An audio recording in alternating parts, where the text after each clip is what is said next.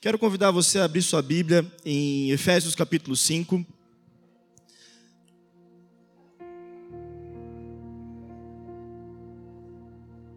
Obrigado. Acho que a, acho que a minha está ali, ó, tá aberta. Senão vai precisar abrir outra. Ah, bom, obrigado.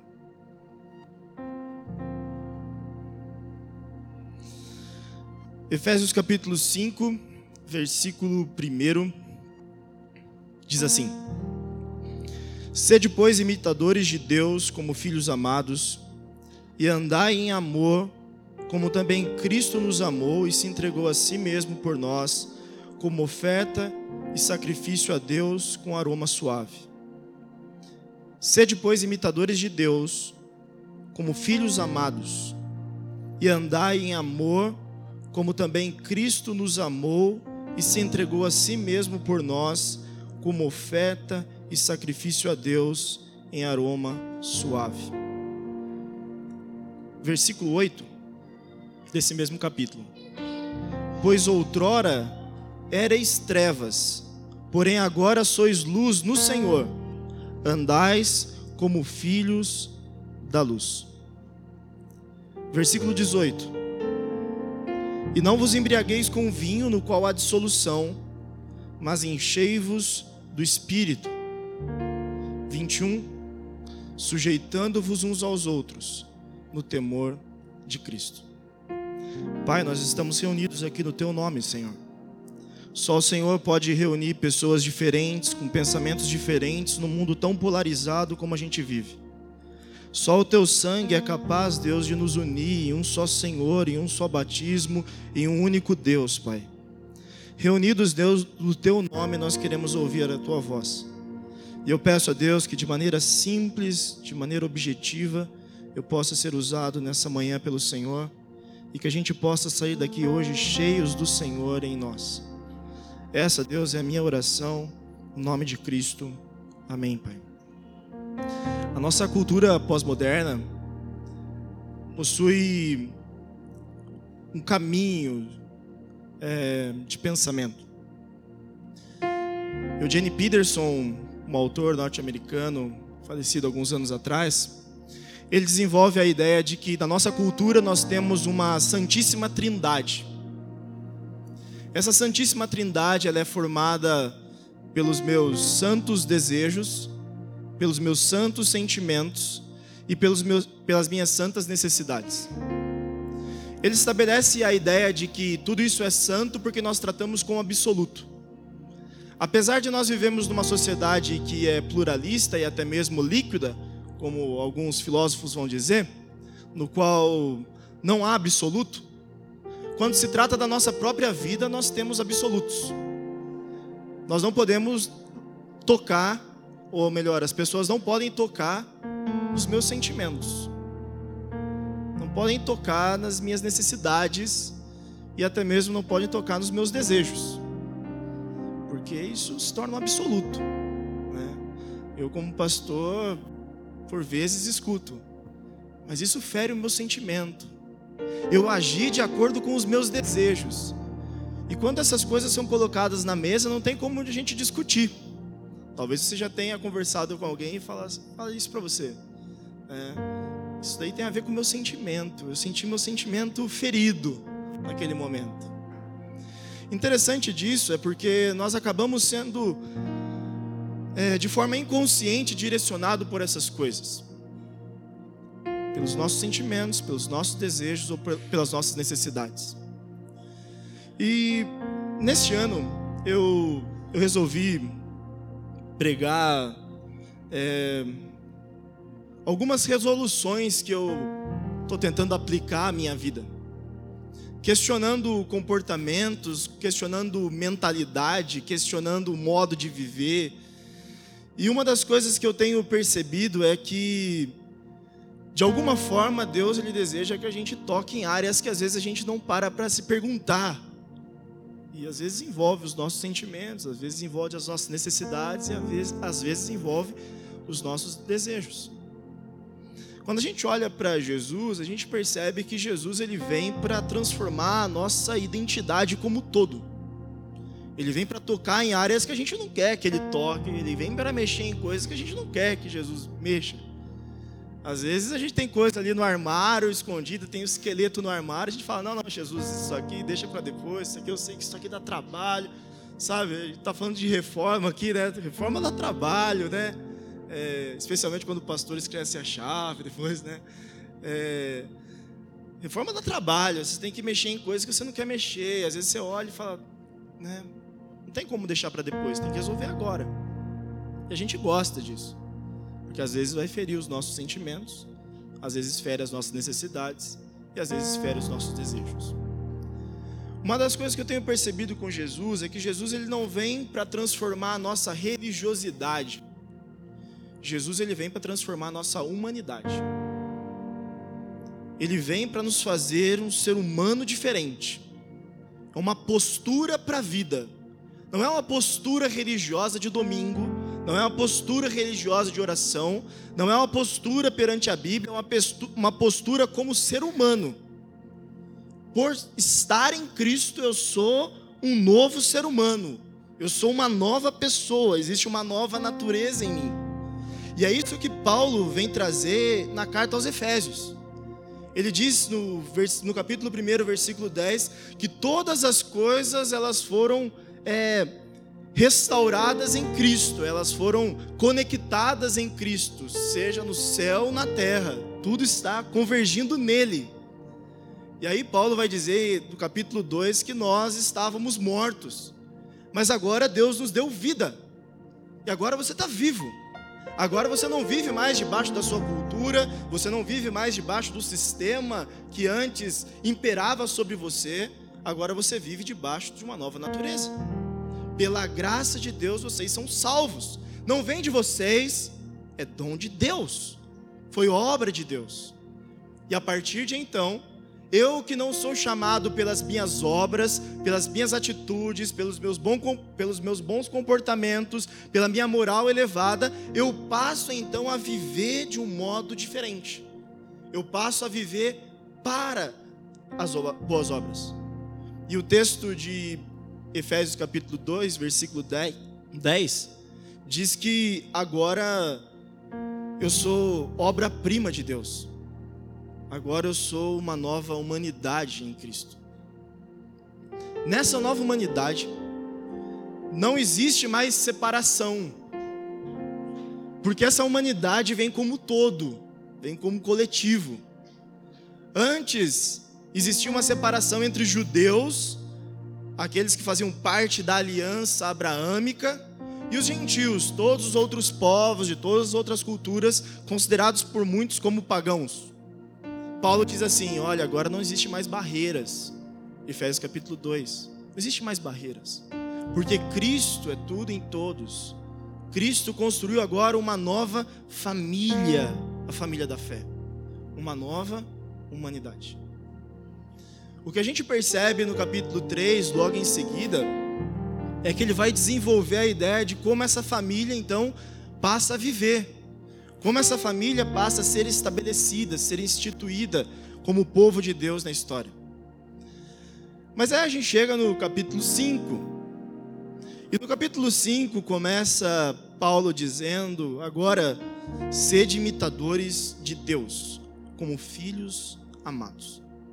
Sede imitadores de Deus como filhos amados. Andai em amor, como também Cristo nos amou e se entregou a si mesmo por nós, como oferta e sacrifício a Deus. Antes vocês estavam nas trevas, agora vocês andam como filhos da luz. Por isso, não embriagueis com vinho, versículo 18 mas enchei-vos do Espírito Santo de Deus. Eu, eu fico pensando nessa, nessa ideia, e eu percebo que essa nova humanidade tem a ver com uma postura completamente diferente em relação às narrativas que, que nos cercam. Quando Paulo ele fala sobre ser cheio do Espírito Santo, ele traz algumas características no versículo 19 e 20, mas também no versículo 21. No versículo 21 ele fala sobre sujeitando-vos uns aos outros no temor de Cristo. Sujeitando-vos uns aos outros no temor de Cristo. Brian Zand é um, um pastor norte-americano. Ele escreve contra uma sociedade que insiste em se estruturar é, de forma vertical, de forma hierarquizada. Ele critica essa ideia porque, de alguma forma, isso atrapalha o nosso modo de viver e ele mostra o quanto a Bíblia ela vem para nos trazer uma nova postura de vida. Uh, nós vivemos num mundo onde nós temos, nós acreditamos às vezes que o rico é melhor do que o pobre, que o branco é melhor do que o preto, que, a, que, o homem é melhor do que a mulher, que o adulto é melhor que a criança, que o produtivo é melhor do que alguém que está, é, alguém idoso, o estudado é melhor do que o leigo, ou que o patrão é melhor do que o funcionário. Mas a Bíblia ela traz uma outra perspectiva. Ela mostra que as relações elas são diferentes. Mostra que existe uma relação de sujeitar uns aos outros no temor de Cristo. Ser cheio do Espírito Santo tem a ver com as nossas relações também. Às vezes a gente pensa que ser cheio do Espírito Santo tem a ver com apenas a nossa relação vertical, não é? Mas tem a ver com a nossa relação horizontal. Porque se trata de uma nova humanidade. É uma nova postura perante o mundo. Dessa forma, é importante entender que Jesus ele é o fim das relações hierarquizadas. Jesus ele é o fim, ele põe um ponto final. Ele fala assim: olha, nós não fomos criados para viver dessa forma. Nós não fomos criados para olhar para alguém e pensar que aquela pessoa é maior ou melhor do que a gente. Nós não fomos criados para olhar para as pessoas e pensarmos que aquelas pessoas são inferiores a nós. Nós somos criados para viver na perspectiva dessa nova humanidade. E por isso ele vai dizer então que ah, precisamos viver cheios do Espírito Santo, sujeitando-vos uns aos outros no temor de Cristo, no temor de Cristo. E aqui que vem o meu ponto, aqui que eu gostaria de chegar.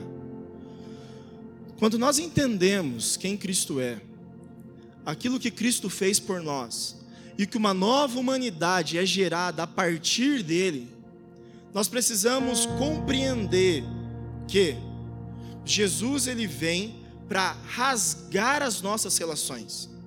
Jesus ele entra nas nossas relações, ele entra em camadas relacionais, nos mostrando um modo de vida completamente diferente. Paulo ele nos mostra o que? Ele nos mostra que esse Cristo que vem para nos mostrar que pessoas cheias do Espírito se sujeitam umas às outras no temor a Cristo, elas passam a pensar de forma diferente casamento, educação de filhos e as relações profissionais. Porque é exatamente isso que acontece nos textos logo em seguida. Logo em seguida, se você for é, olhar aí para a sua Bíblia, do versículo 22 até o versículo 33, Paulo fala assim: olha, é, existe uma relação conjugal, mas Jesus ele precisa entrar nessa relação, ele precisa estar nesse negócio, ele deseja estar nesse negócio. Existe uma relação entre pais e filhos, e Jesus deseja colocar a casa ali. Ele deseja rasgar essas relações, essas relações culturais. Existe uma relação entre patrão e funcionário, e Jesus deseja estar ali. Tudo isso mostra o quanto todas as coisas estão conectadas a Deus. Filipenses capítulo 2, eu gostaria que, se você puder abrir sua Bíblia aí. Versículo 1.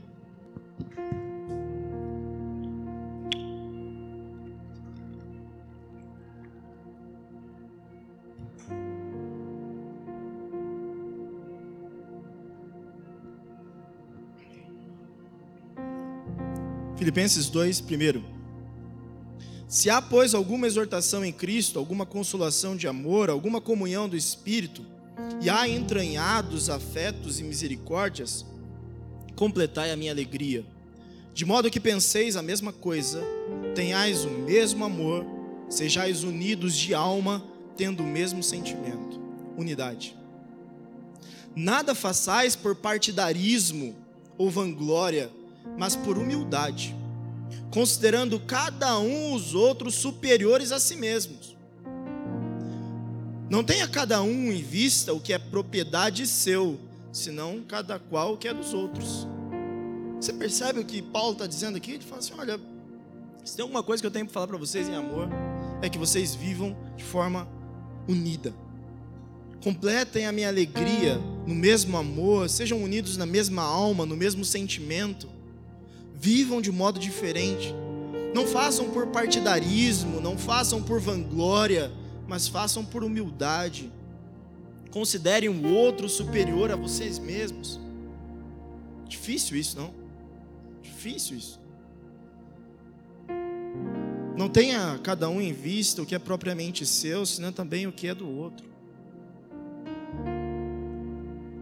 Mas aí o versículo 5 diz assim: Tende em vós o mesmo sentimento. E aqui não tem a ver com sentimento de amor, afeição, tem a ver com comportamento. O mesmo comportamento que houve também em Cristo Jesus. Pois ele, subsistindo de forma de Deus, não julgou com usurpação o ser igual a Deus Antes a si mesmo se esvaziou, assumindo a forma de servo, tornando-se em semelhança de homens e conhecido em figura humana. A si mesmo se humilhou, tornando-se obediente até a morte e a morte de cruz.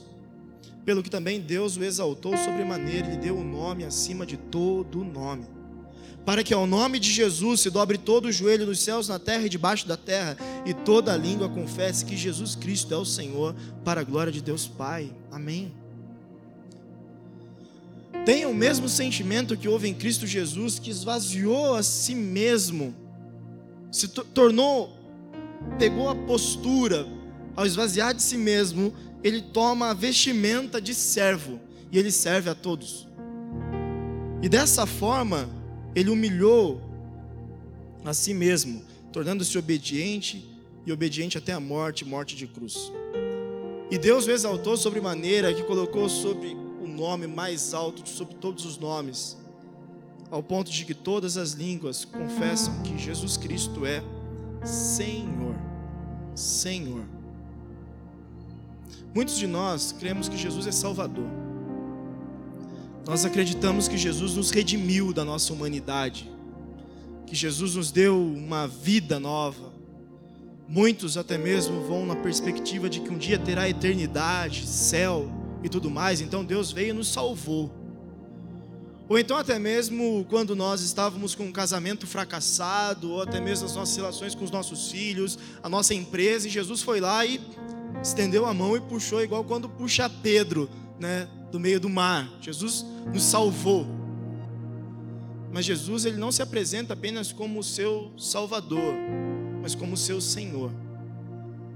E ser Senhor é diferente. A postura é diferente. Porque agora esse Jesus não apenas me redime, mas ele também governa a minha vida. Ele me leva a ver a vida de forma diferente e eu passo a olhar para Ele como referência referência de serviço, referência de postura, referência da forma como eu devo lidar com as minhas relações. Não tem a ver com os meus desejos, não tem a ver com as minhas necessidades, não tem a ver com os meus sentimentos, tem a ver com aquilo que Cristo é em mim, tem a ver com aquilo que Cristo constrói em mim. Eu penso que Jesus como Senhor nos mostra que, de fato, Deus vem para rasgar as nossas relações, entrar na nossa história de forma precisa, de forma objetiva, de forma cirúrgica. Porque muitas vezes a gente quer que Jesus salve o nosso casamento, quer que Jesus salve os nossos filhos de relacionamentos que estão indo de mal a pior, ou até mesmo a nossa relação com os nossos pais. A gente quer que Jesus salve a nossa empresa, ou até mesmo que Jesus nos ofereça um emprego. Mas a gente não chega para Jesus e fala: Jesus, está aqui meu casamento, está aqui os meus filhos, está aqui a minha empresa. Porque a gente quer o Jesus que salva, mas a gente não deseja o Jesus que reina. Quando Jesus, quando Paulo nos traz essa mensagem, você vai ver por 13 vezes, em quase 20 versículos, do 22 até o, até o 9 do capítulo 6, 13 vezes Jesus sendo Senhor. Por 13 vezes você vai ver no Senhor, por temor a Cristo, amar como Cristo, servir como Cristo. O dono de escravo é servo de Cristo. Os pais criem os seus filhos no Senhor. Filhos, obedeçam os seus pais no Senhor. Jesus é referência. Jesus é a única referência. Porque quando Jesus ele entra na história, ele vem para rasgar as nossas relações. Ele vem para estar no meio de cada uma delas. Quando as nossas relações não são atravessadas por Jesus, não são atravessadas por Cristo, elas não são legitimadas por Deus. Em alguns casos, até não são abençoadas por Deus. Porque existe um Deus reinando ali, nosso ego, a nossa vontade imperando. Jesus ele vem para transformar o todo. Por isso, a gente precisa olhar Jesus como referência. E eu disse que no começo que eu coloquei aqui, coloquei na minha vida alguma postura, né, um modo de viver diferente. Né, durante a pandemia, comecei a questionar muitos comportamentos, comecei a questionar muito a minha agitação, 2019, 20. E eu avaliando tudo isso, eu cheguei à conclusão que não era bom viver daquela forma. Não que estivesse fazendo alguma coisa de errado, mas Jesus não estava no centro. Jesus não estava em mim. E aí eu percebo que no começo do ano eu fiz uma série de pregações lá na nossa igreja como resolução para ser igual a Jesus. Seja como Jesus. Esse foi o tema da mensagem. Dez maneiras de se parecer com Jesus. E eu percebo que, olhando para Jesus, nos meus estudos em relação a Jesus, lendo os evangelhos, percebo que Jesus é um gênio. Ele é um gênio. Se a gente for ver Jesus como Deus e tudo mais, ok? Mas Jesus, apresentando como ser humano, ele é genial. Ele vai além de tudo. Não existe nada que. Não existe nenhuma prateleira que você consiga colocar Jesus junto com alguém. Está acima. Interessante porque quando você pensa num gênio, se você pensar em Einstein, você vai estar junto com Einstein e tempo que for, né, se fosse possível, você não vai se tornar como ele. Se você estiver com o Jordan, talvez se você tiver 2 e 15 mais ou menos, possa, né? Mas você não vai jogar basquete igual a ele. Ultimamente, o pessoal está ficando mais amigável em relação ao Neymar, né? É. Esses dias eu fui pregar numa igreja, eu falei, né? Ser genial igual ao Neymar, nossa, quase me bateram, quase me jogaram para fora da, o grupo do Cristiano Ronaldo falou: não, tem que ser Cristiano Ronaldo. O outro, Messi, não, né? Se você conviver com esses caras, você não vai jogar bola igual a eles. Porque a genialidade não é transferível. Mas em Jesus é diferente. A genialidade é transferível. A gente percebe isso quando a gente olha para João capítulo 13. Em João capítulo 13, se você quiser abrir aí sua Bíblia também, você tem um momento em que os discípulos se reuniram para celebrar a Páscoa. E aí diz o texto que que Jesus sabia que ia sair desse mundo e ir para o Pai. Mas o texto também diz que tendo amado os seus que estavam no mundo, amou-os até o fim. Amou até o final é, as últimas consequências. Mas acontece que, em determinado momento da ceia, e hoje a gente celebra a ceia, né? no momento da ceia, os discípulos estão ali sentados em volta da mesa, e era comum naquela época, é, antes de, das refeições, não apenas lavar as mãos, mas também lavar os pés, porque as mesas tinham mais ou menos uns 30 centímetros, um pouco mais. Então você ali andando de sandália nas ruas empoeiradas da Palestina antiga, você precisava lavar os pés, não só por uma questão cerimonial, mas também, né, é, higiênica. Talvez os discípulos estivessem esqueceram de lavar os pés e não apenas isso, mas tinha uma função de um servo, de um escravo que fazia esse papel. E naquela cena ali, parece que ninguém lavou os pés. Quem sabe Pedro olhou para Judas e falou assim: Ó, oh, você que é a parte financeira, esqueceu de contratar o escravo aí e tal. E aí o, diz o texto que Jesus ele levanta, ele toma uma bacia com água, ele coloca uma toalha nos ombros e ele desce para lavar os pés. Ele vai lavar os pés dos discípulos. Pedro, sempre precipitado no falar, ele fala assim: Não, Jesus, não, não, não, não, não, não, não, opa, opa, opa. O pé não. É. Jesus fala: Olha, se eu não lavar seus pés, você não tem parte comigo, você não tem relação comigo.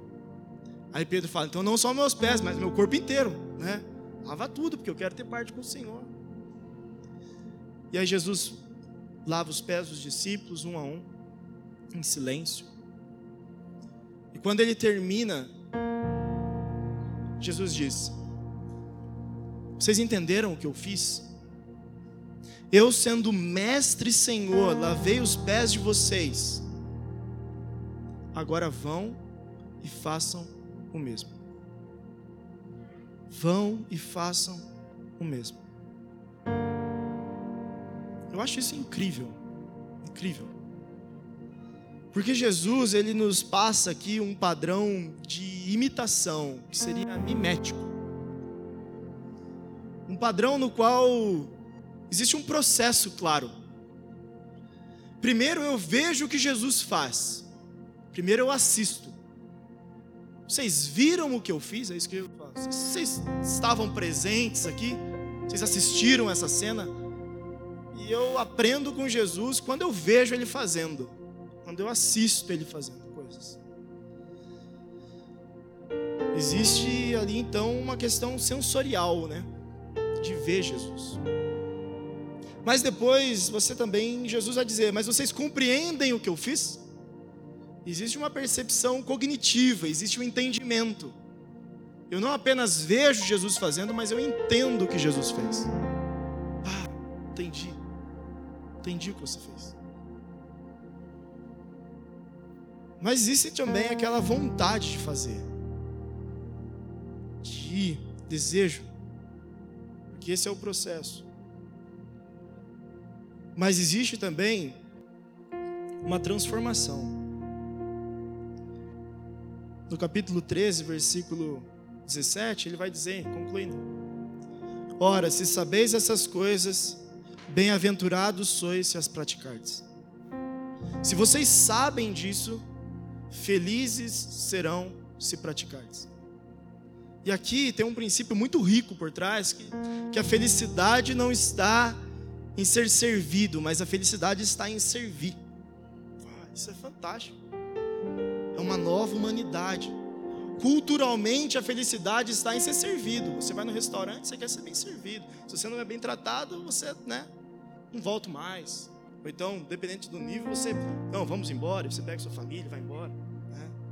Porque a felicidade está em ser bem servido. Mas aqui a perspectiva é outra. A sua nova humanidade está em servir. Se parecer com Jesus está em servir. Esse é o caminho. Agora, quando você vai para o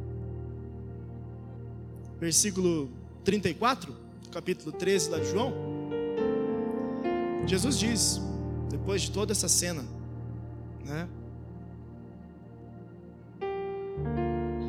Um novo mandamento vos dou, que vos ameis uns aos outros, assim como eu vos amei, que também vos ameis uns aos outros. Eu dou para vocês um novo mandamento, uma nova perspectiva. Se vocês querem viver comigo como sendo o Senhor da vida de vocês, amem uns aos outros, como eu amei vocês, amem uns aos outros.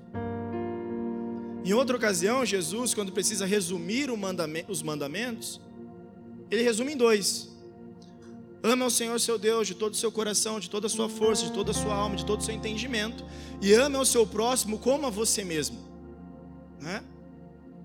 Agora a régua sobe. Não tem a ver apenas com o quanto você se ama, mas tem a ver com o quanto Jesus te amou. O quanto Jesus te amou. E a régua está aqui. Amem uns aos outros assim como eu amei vocês. Amem uns aos outros. Amem uns aos outros. E aí tem uma questão de identidade. Versículo 35. Nisto conhecerão todos que sois meus discípulos, como? Se tiverdes amor uns com os outros. Vocês serão conhecidos pelo amor que vocês têm uns pelos outros uma nova humanidade. Uma nova humanidade está estabelecida aqui. Existe um novo comportamento, existe uma nova forma de viver, existe uma nova realidade que tem a ver com a vida de Cristo em nós, a vida de Cristo dentro de nós. Por isso que aí, voltando lá para Efésios, eu quero falar das nossas relações. Pegue isso em mente, tudo que eu falei. Aí Paulo vai dizer: mulheres, sejam submissas ao seu próprio marido como ao Senhor. Marido é o cabeça da mulher, como também Cristo é o cabeça da igreja, sendo este mesmo a salvação do corpo. Eu teria que gastar um pouco de tempo nisso aqui, mas depois eu, isso aí é com o Gustavo. Né? É tão bom pregar quando a gente não prega na igreja da gente, né? A gente prega, agora depois você resolve o que eu falei. Então depois é com ele ele explica melhor. Mas também vai dizer, versículo 24: como, porém, a igreja está sujeita a Cristo, assim também as mulheres sejam em tudo submissas ao seu marido. Versículo 25: Maridos, amais vossa, vossa mulher, como também Cristo amou a igreja e a si mesmo se entregou por ela, para que a santifiques, tendo purificado por meio da lavagem de água pela palavra para apresentar a si mesmo igreja gloriosa, sem mácula, nem ruga, nem coisa semelhante, porém santa e sem defeito. Assim também os maridos devem amar a sua mulher como o próprio corpo. Quem ama a esposa a si mesmo se ama. Versículo 33. Não obstante cada um de per si também ame a sua própria esposa como a si mesmo, e a esposa respeite o marido. Jesus está presente nas relações se eu entendo que sou cheio do Espírito Santo, que me sujeito, que estou na sujeição uns dos outros, porque sou cheio do Espírito Santo, e essa também é uma forma do Espírito encher o meu coração, e eu vivo debaixo do temor a Cristo, no meu casamento, Jesus precisa imperar, Jesus precisa fazer de mim um marido completamente diferente, uma esposa completamente diferente, baseado naquilo que Jesus representa. Maridos, amar a Cristo como Cristo amou a igreja. Como ele amou, Paulo faz questão de colocar, tretando a sua vida por ela. O interessante é que a gente não aprende essas relações. Não tem um momento que você aprende a ser pai, não tem um momento que você aprende a ser marido, não tem um momento que você aprende a ser esposa, não tem um momento que você aprende, né? Você apenas vai, instintivamente, na é verdade. Lembro que quando eu casei, a gente, é, entre muitas das minhas pérolas, né? Minha esposa recorda mais do que eu, mas entre muitas delas, teve um dia que ela foi lá e fez uma, uma comida e ela ficou a semana inteira. Eu, eu estudava em Campinas, voltava para casa no final de semana, e ela ficou a semana inteira. Nossa, estou preparando isso, estou preparando aquilo e tal, e eu ali, é, beleza, beleza, beleza, né? Joinha, joinha, joinha. É, e, e aí cheguei lá, ela preparando a comida e fazendo. A gente tinha de casar, sei lá, uns dois meses de casado, menos talvez. E aí ela pegou e falou assim: ó, vem ver aqui, ver se é do jeito que, que você costuma comer. E é, é uma comida que minha mãe fazia, minha avó fazia, né? Então você já sabe de onde veio o problema. E aí eu olhei para a comida ali, estava meio, né? E a minha, minha insensatez, insensibilidade, eu falei, ah, ela falou, e aí? Né? Eu falei, estranho, né? Estranho, tá estranho. Nossa, daí quando eu levantei o olho assim, eu olhei para ela, ela tava, né, escorreu uma lágrima. Eu falei, cara, tudo errado, tudo errado. A partir de hoje ela é a melhor cozinheira, né? Masterchef. Né? Sensibilidade, sensibilidade, porque a gente não aprende. A gente não aprende por si. A gente precisa aprender em Cristo. O mesmo Paulo vai dizer Filhos, obedeçam seus pais, o Senhor, que isso é justo. Pais, não irritem os seus filhos. A gente não aprende a ser pai, a gente não aprende a ser mãe, inclusive a gente não aprende direito a ser filho. Quando a Cecília nasceu, minha filha, faz quatro anos agora esse mês. Quando ela nasceu, eu não sabia direito como lidar, eu nunca tinha carregado uma criança. Nunca tinha carregado criança. E aí a Cecília lá no quarto ali começou a chorar, a Marcela deitada na cama, ainda doendo um pouco de cirurgia. E a Cecília falou assim: ela tá com fome, ela precisa. Eu falei, mas e agora o que eu faço? Eu falei, pega ela aí, vem me dar. Eu já quis movimentar para chamar a enfermeira, né? Ele falou, não, pega você. Verdade. Eu falei, mas como que eu faço? Como é, como é que eu faço aqui agora? Eu olhei ela chorando. Falou, pega ela aí. Eu fui lá, peguei a Cecília debaixo do sovaco, assim, igual um saco de feijão. Dei para Marcela a cabeça da Cecília, mexendo tudo, tudo errado, tudo errado. Você não sabe ser pai, você não sabe, você não aprende a ser pai a gente não aprende. Por isso a gente precisa olhar para Jesus como referência. Se eu estou falando aqui de questões superficiais da vida, imaginem coisas profundas. Imaginem perguntas que nós não temos resposta, imaginem sentimentos que nós não conseguimos tratar, imaginem culpas que nós tentamos lidar ao longo da vida. A gente precisa aprender a lidar com isso, a gente precisa aprender a digerir todas essas coisas, e a gente só consegue fazer isso em Cristo. A gente só consegue fazer isso olhando para Ele e pensando: Jesus, e aí, como que faz isso? Meu filho, como que eu lido com ele agora?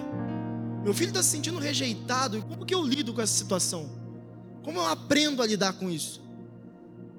A, a minha esposa não estou conseguindo amar como eu deveria amar. Como eu posso amar dessa forma? Jesus, vem, dá uma força.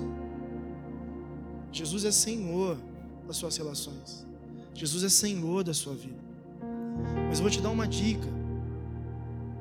Se a gente deseja se parecer com Jesus nas nossas relações, a gente precisa assumir a postura de servo. Servo. Você não é maior do que ninguém. Você não está numa posição mais elevada.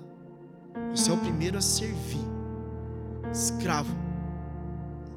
Lutero diz que o discípulo de Jesus, ele não é ele não serve a ninguém, porque ele serve ao Senhor. Ele vive apenas para o Senhor. Mas ele serve a todos, porque ele serve ao Senhor. Ele não serve a ninguém, porque o único Deus é o Senhor. Você não serve o dinheiro, você não serve o status, você não serve a sua profissão, você não serve ideologia política, você não serve ideologia filosófica, você serve ao Senhor mas você serve a todos porque você serve ao Senhor. Essa é a lógica. Essa é a lógica do reino. Uma nova humanidade em nós. O que eu quero dizer a você nessa manhã é que Cristo precisa ser gerado em nós. Mais de Cristo precisa ser promovido em nós, na nossa natureza. Pessoas, depois de uma conversa, depois de um almoço, depois de alguma situação, precisam ver Cristo em nós. Eles precisam ver Cristo em nós. Eu acredito que a forma como Deus se revela a nós, vindo numa postura humana, na encarnação de Cristo, não é apenas uma forma que Deus pensou, uma forma que Deus projetou, mas eu acho que é um modelo de vivência. Jesus quer ser gerado em nós, ele quer ser encarnado em nós, ao ponto de que nossa esposa possa olhar para a gente e falar assim: Nossa, vendo ser diferente. É Cristo em nós. Não tem a ver com moral, não tem a ver com religião, tem a ver com Cristo em nós. Cristo em nós. Imagina comigo como seria se você, cheio do Espírito Santo,